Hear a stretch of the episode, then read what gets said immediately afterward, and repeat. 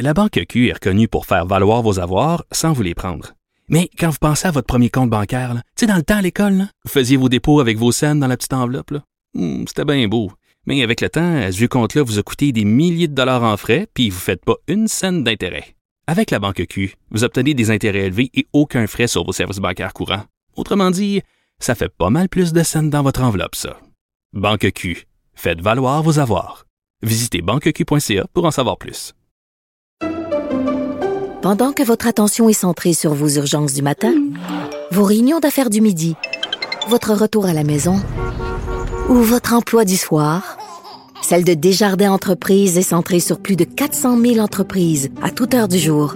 Grâce à notre connaissance des secteurs d'activité et à notre accompagnement spécialisé, nous aidons les entrepreneurs à relever chaque défi pour qu'ils puissent rester centrés sur ce qui compte, le développement de leur entreprise.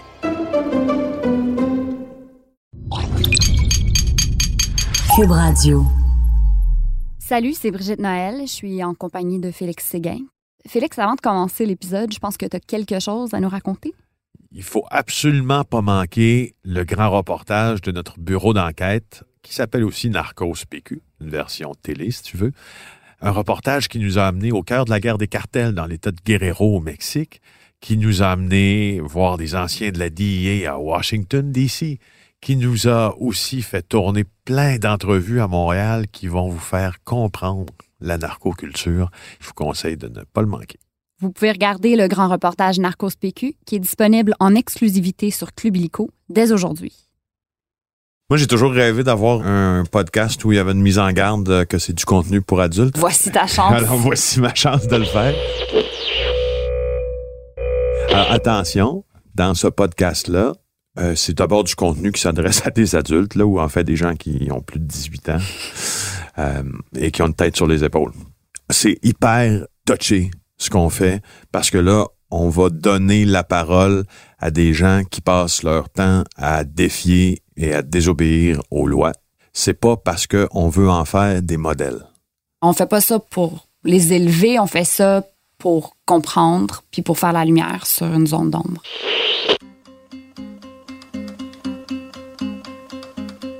La dernière fois où on a effectué une saisie aussi importante d'héroïne, ça remonte à 2014. Alors, nouvelle saisie de drogue. 80 000 doses d'héroïne. Cette présence accrue de fentanyl. Les cartels de la drogue mexicains sont très bien implantés à Montréal. Je m'appelle Brigitte Noël, je suis journaliste au bureau d'enquête de Québécois. Et moi, je m'appelle Félix Séguin, puis je suis journaliste au même endroit. Saviez-vous que le Québec est la terre d'accueil de plusieurs des plus gros trafiquants de la planète? Savez-vous qui ils sont? Narcos, PQ. C'est là qu'on va les découvrir.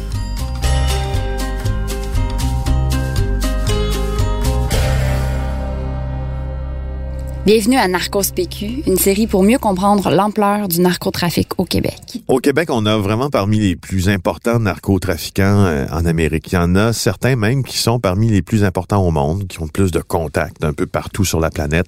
J'en connais même qui ont traité directement avec El Chapo, hein? El Chapo Guzman, le baron de la drogue mexicain qui est maintenant en prison aux États-Unis pour le restant de ses jours. Euh, on entend souvent parler de saisie, right? Des centaines de kilos, des tonnes même. Euh, Qu'est-ce qui se passe avec ça? En fait, souvent, c'est que les narcos font venir la drogue au Québec, mais par le Mexique, par tonne. Ils vont la redistribuer ici dans leur réseau à eux. Euh, Il y a des petits producteurs, il y a des gros bonnets qui font du trafic international.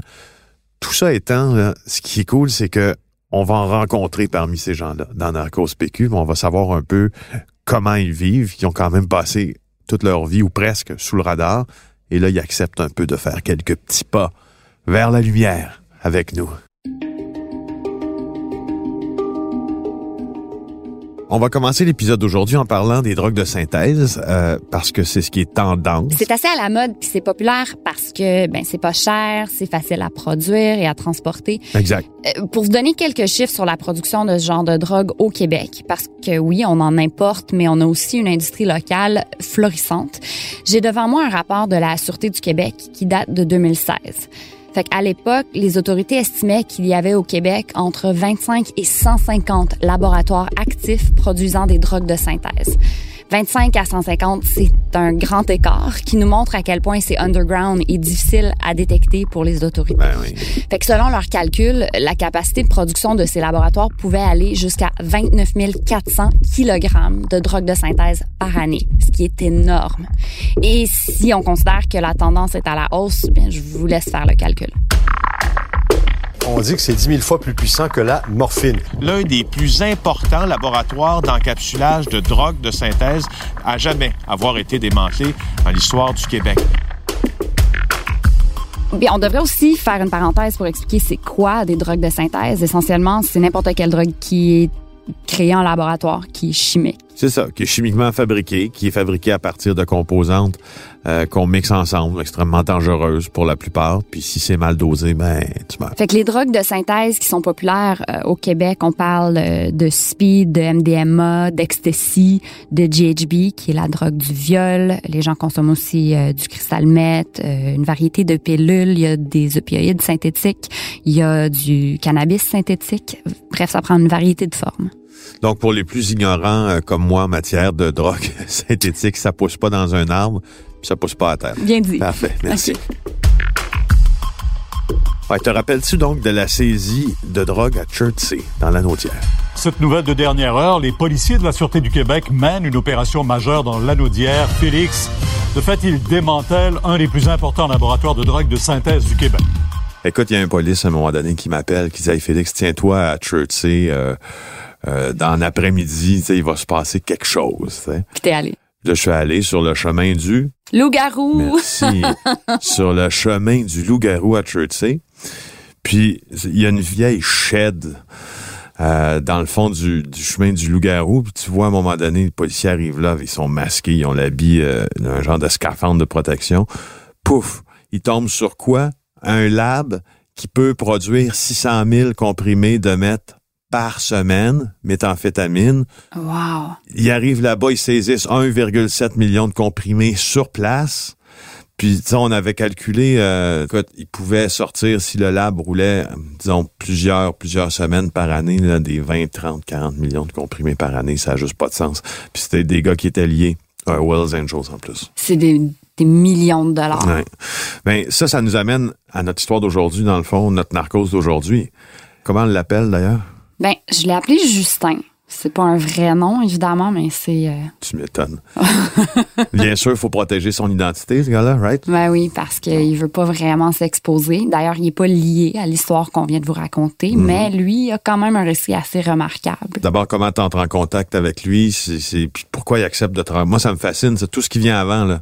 Sais, pourquoi il va accepter? C'est un gars que tu connaissais avant d'avoir rencontré pour une histoire? C'est un Non. gars que c'est pas genre un ami d'enfance là, Non, qui, zéro. qui- C'est quelqu'un que ça arrive, ça. Je c'est- ouais, ouais. Non, mais c'est vrai, ça arrive. On en fois, a sûrement dans nos réseaux. Ouais. Mais non, Bon, c'est euh, c'est quelqu'un que j'ai rencontré pour un reportage euh, qui n'avait rien à faire avec la drogue. Et puis, euh, c'est ça. C'est un vrai, là. C'est un vrai. C'est un vrai. C'est un gros bonnet. De fil en aiguille, on s'est mis à parler de son autre vie. Trafic quoi?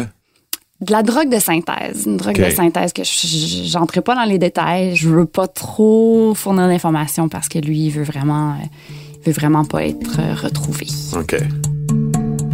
Quand quelqu'un a une histoire comme ça, de lui dire, OK, mais je veux l'enregistrer, ça, c'est, difficile convaincre quelqu'un de, de se confier avec un micro. Mais là, on s'est rencontrés dans un restaurant de, de brunch en banlieue. J'ai apporté mon micro, il l'a caché comme sous la table et voilà. Alors, euh, c'était une entrevue un peu euh, difficile, il était nerveux. Testing, testing, un, deux, trois. OK, tiens-le comme là. Fait que le début, c'était euh, deux pintes de bière. J'en prends un autre, s'il vous plaît. Pas déjà. C'est malheureusement tout ce que vous allez entendre du vrai Justin. Afin de le protéger, c'est quelqu'un d'autre qui va lire une reproduction intégrale de ses réponses.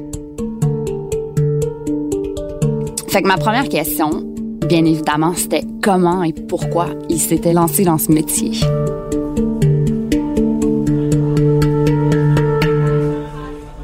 Ça a commencé jeune, très jeune même, 14-15 ans.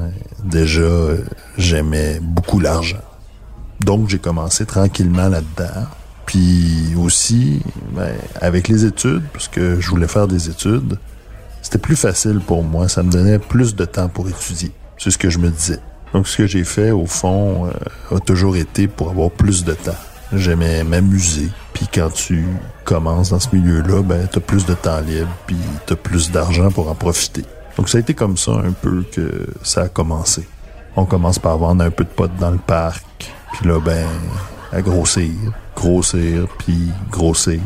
Puis après ça ben c'est exponentiel. À l'époque, tout ce qui était genre marijuana avec le prix puis le dollar euh, américain euh, qui était tombé, euh, était presque à égalité avec le dollar canadien. Je me suis dirigé vers la production d'autres choses. Je suis allé pour le coup de circuit. De fil en aiguille avec des personnes, ben, on m'a mis en contact. Puis là, j'ai réussi à m'incruster. Parce que c'est pas facile, hein? C'est tellement de techniques différentes, souvent. le monde dit Pourquoi tu fais pas faire ça par quelqu'un d'autre? Faut que tu le fasses toi-même, en fait. Ça peut pas être un imbécile. Il, y a, des calculs, de la chimie, euh, c'est des procédés qu'il faut que tu fasses, euh, des degrés à mesurer. Il y a plein de variables. Hein. Il faut que tout ça soit respecté pour avoir euh, un bon produit, finalement. Il faut construire quelque chose. Tu décides pas du jour au lendemain, ah, oh, moi, je fais de l'argent en claquant des doigts. Il hein. faut que tu construises avec un réseau de contacts, des liens de confiance. Jamais un jour, si tu m'avais dit, quand j'étais jeune, que c'est ce que je deviendrais, jamais j'aurais cru à ça.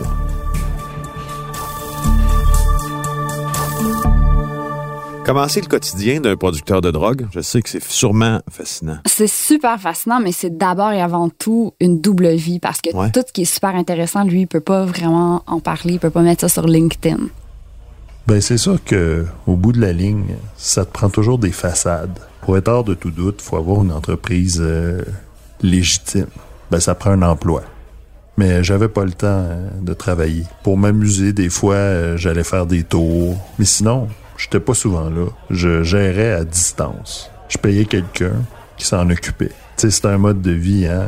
Si tu fais ça 20 ans, 25 ans, c'est une carrière en soi, selon moi. J'avais plusieurs employés. Ça prend des grosses équipes. Tu peux pas mener ça à terme seul. Puis on parle de pas mal d'argent. J'ai fait des centaines de milliers de dollars par mois. Sauf que tu travailles pas tous les mois. Tu prends six mois, tu vas te promener. Tu peux pas en faire trop non plus. Hein. Faut laisser retomber la poussière dans l'extrait qu'on vient de jouer, tu peux pas en faire trop. Tu, peux pas trop faire de de de drogue. De, drogue. Lui en consomme pas, mais tu peux pas trop travailler là-dedans parce que imagine-toi donc que fabriquer des drogues de synthèse, ça a un effet physique assez intense, même ah si tu n'y touches pas. Ça veut dire que juste à exemple, on prend l'exemple. Ah oui, hein? Ouais. Puis au niveau physique, euh, c'est dur de travailler dans des conditions comme ça, euh, à être exposé aux produits chimiques et aux produits finis aussi. Euh. ben tu dors pas bien. Puis du monde qui ont déjà des problèmes psychologiques, ça les accentue, tu sais. Quand tu paranoïes, là, tu peux tomber en psychose avec ça. Tu dors pas pendant quatre jours parce que tu travailles là-bas, juste par le contact, juste à en respirer. Ça rentre dans les de la peau, tu respires les produits. Après cinq, six jours, tu peux embrasser une fille, puis elle te dit que tu goûtes le produit chimique. En fait, ça, ça rentre dans tes bronches. Donc, c'est super dur d'être exposé à ça au quotidien tout le temps. C'est pour ça qu'il faut prendre des breaks. Puis il y a des défis aussi. Il m'expliquait, il y a plein d'enjeux auxquels je n'avais jamais pensé, comme par exemple la gestion des déchets. C'est très, très, très nocif. Donc ces choses-là, euh, comme par exemple 3 ou 4 000 litres, si tu déverses ça dans des terrains vagues, ça contamine la nappe phréatique. C'est vraiment mortel. Donc, il y a deux ou trois manières de t'en débarrasser. Tu peux enfouir toi-même les produits ou il y a des compagnies, des sites qui prennent ce genre de déchets-là sans poser de questions, mais à gros prix.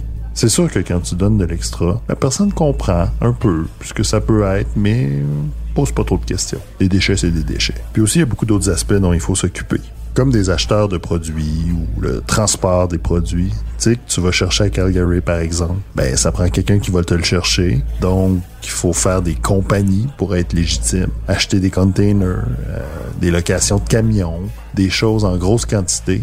Euh, tu loues pas des minivans, là. Ça prend des grosses vannes. C'est gros. Mais malgré tout, ce qui est merveilleux, c'est que tu peux prendre tout ça puis le déménager. Tu peux prendre un cube, puis le lendemain, il reste plus rien en place. Par contre, au niveau du voisinage, c'est tout le temps à refaire. Il y a les vapeurs, il y a de la senteur. Donc, c'est mieux dans des quartiers industriels ou des endroits en réclusion, genre loin en campagne. Mais dans un quartier industriel, tu peux avoir une couverture de compagnie chimique en façade, puis derrière, ben, il se passe autre chose. Si ça sent fort puis qu'une cheminée, ben, ça passe. Le monde pense que c'est facile, mais c'est pas facile. C'est des idées préconçues que c'est facile. Il y a beaucoup de cassages de tête, il y a des risques. Faut construire quelque chose.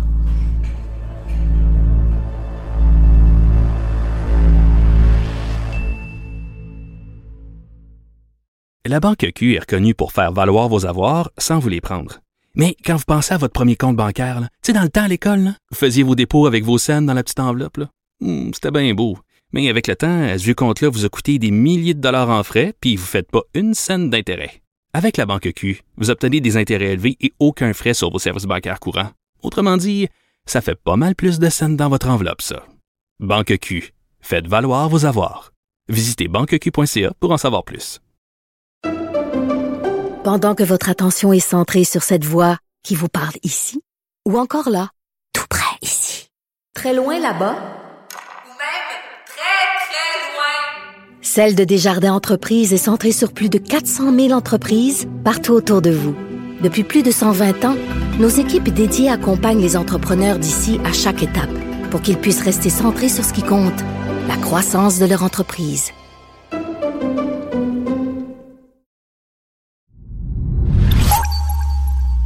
En tout cas, à, à écouter ce témoignage-là, c'est, ça me semble extrêmement compliqué. C'est incroyable C'est le incroyable. trouble que tu te donnes. Ben, c'est sûr, tu veux pas aller en prison, mais il y a le trouble que tu te donnes pour ne pas être détecté, mais le procédé lui-même pour euh, créer la, la- la drogue de synthèse, dans ce cas-ci, est compliqué. C'est compliqué, mais c'est tellement payant. C'est sûr que la vie est belle. Ça a ses avantages et ses inconvénients, comme dans n'importe quoi. Oui, euh, c'est une vie avec de l'argent, des voyages euh, partout dans le monde, des biens de luxe, des belles femmes, des grands restaurants. Mais d'un autre côté, il y a toujours un stress qui te pèse ses épaules parce que tu sais qu'un jour, euh, ça va tomber. On se pense toujours plus fin qu'un autre. hein. On essaie de pas faire d'erreur, mais souvent, c'est pas de ta faute à toi, c'est la faute des autres. Il y en a d'autres qui font des erreurs. Tu sais qu'un jour ou l'autre, il va avoir une fin à tout ça, puis que tu vas payer le bill. Donc lui, je comprends que d'abord, il s'est fait prendre. Il bien s'est des fait choses. prendre, ouais. Euh, Est-ce que, est-ce que je comprends qu'il s'est fait prendre parce qu'il y a quelqu'un autour de lui qui a pas été aussi prudent que lui pouvait l'être? Ou... euh, c'est ce qu'il dit. Mais là, qu'est-ce qu'il va faire? C'est parce que, tu sais, tu fais 100 000, 200, 300, 400 000 par mois, je sais pas, là. En tout cas, dans son cas, il a, la- l'air à faire beaucoup de cash.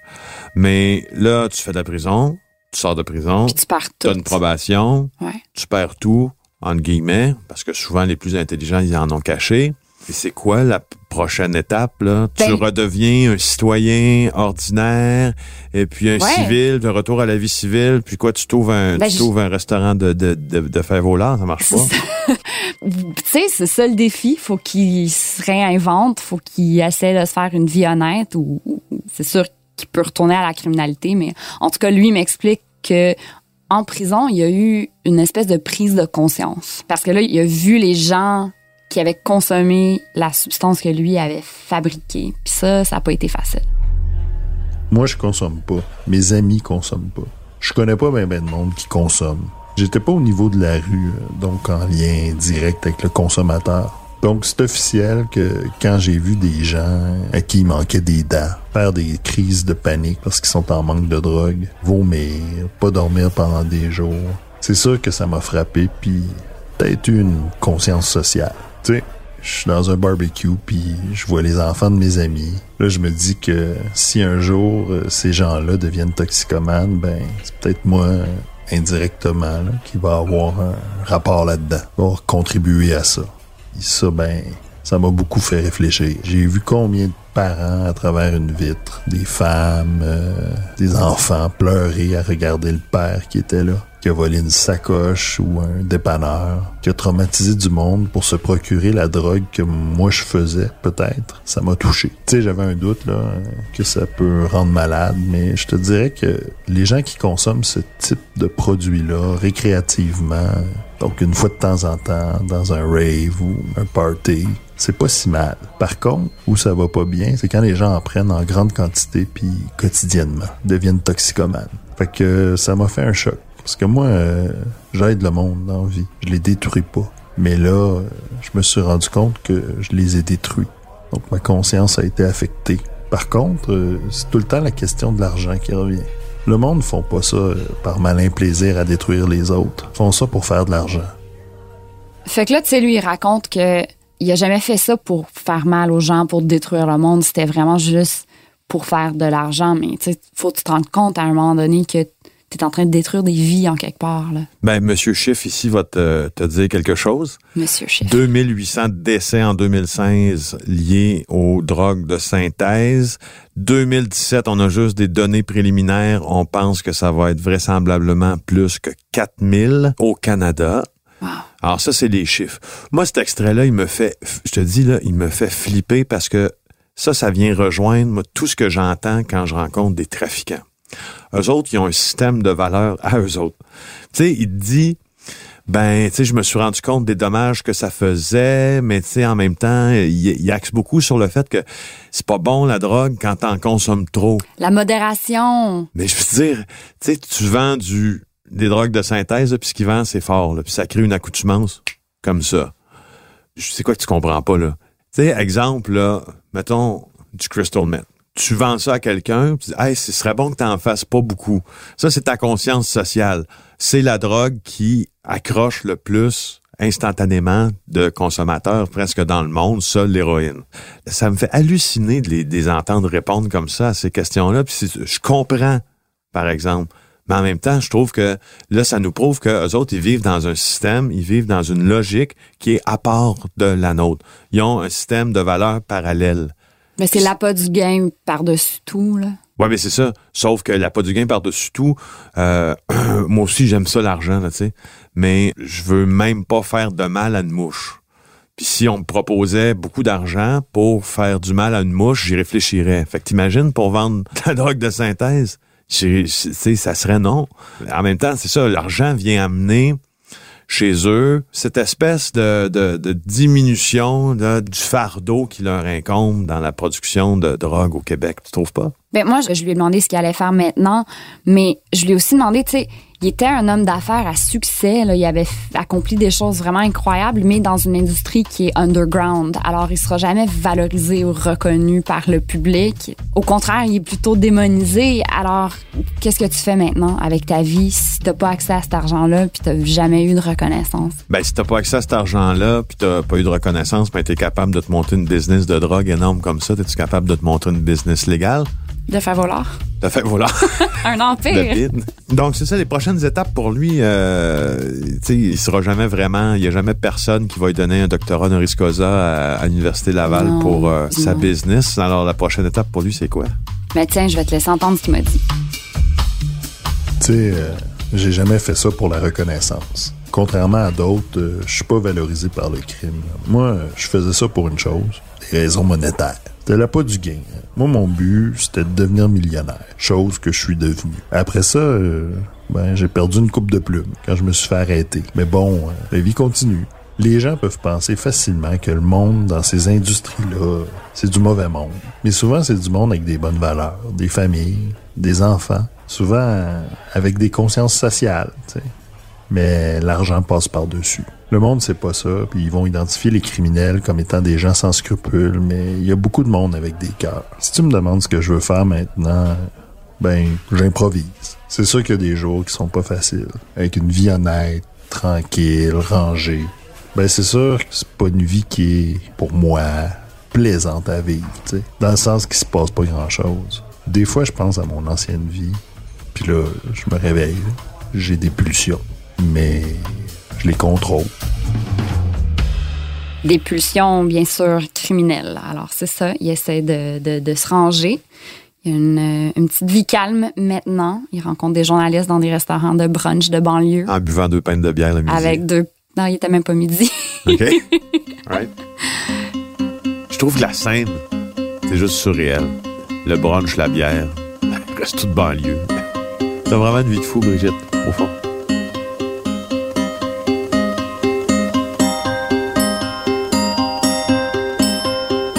Dans le prochain épisode de Narcos PQ, On va rencontrer l'ancien membre des Rock Machines, Stéphane Galarno. Il va nous raconter ses faits d'armes. D'ailleurs, ces faits d'armes lui ont valu de passer la moitié de sa vie en prison. que j'avais quand même 500 000 US dans, sous-valise. Puis là, quand je suis arrivé, la lumière est tombée rouge, j'ai paniqué parce que là, j'ai dit, je peux pas perdre cet argent-là, me faire tuer ici. Et sûr, je me fais tuer, c'est fini, là. Là, quand ils sont arrivés, ils ont dit, euh, toi, passeport. J'ai donné mon passeport, ils m'ont dit, OK, va-t'en sur le côté. Là, là, je te dis, même mes sourcils, je pensais pas que ça shakeait, mais mes sourcils shakaient. Euh, J'étais moite. Ils m'ont dit, OK, viens-t'en. Je suis arrivé, c'était de l'armée, là. mais il va aussi nous raconter ce qui lui donne maintenant l'envie, selon lui, de tout arrêter.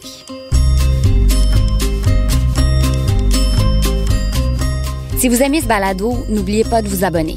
Vous pouvez aussi suivre le Bureau d'enquête de Québecor sur Facebook ou nous lire dans le Journal de Montréal. Animation et recherche, Félix Séguin et moi-même, Brigitte Noël. Mix sonore, Philippe Séguin. Réalisation et montage, Bastien Gagnon La France et Anne-Sophie Carpentier. La série Narcos PQ est une coproduction du Bureau d'enquête de Québecor et de Cube Radio.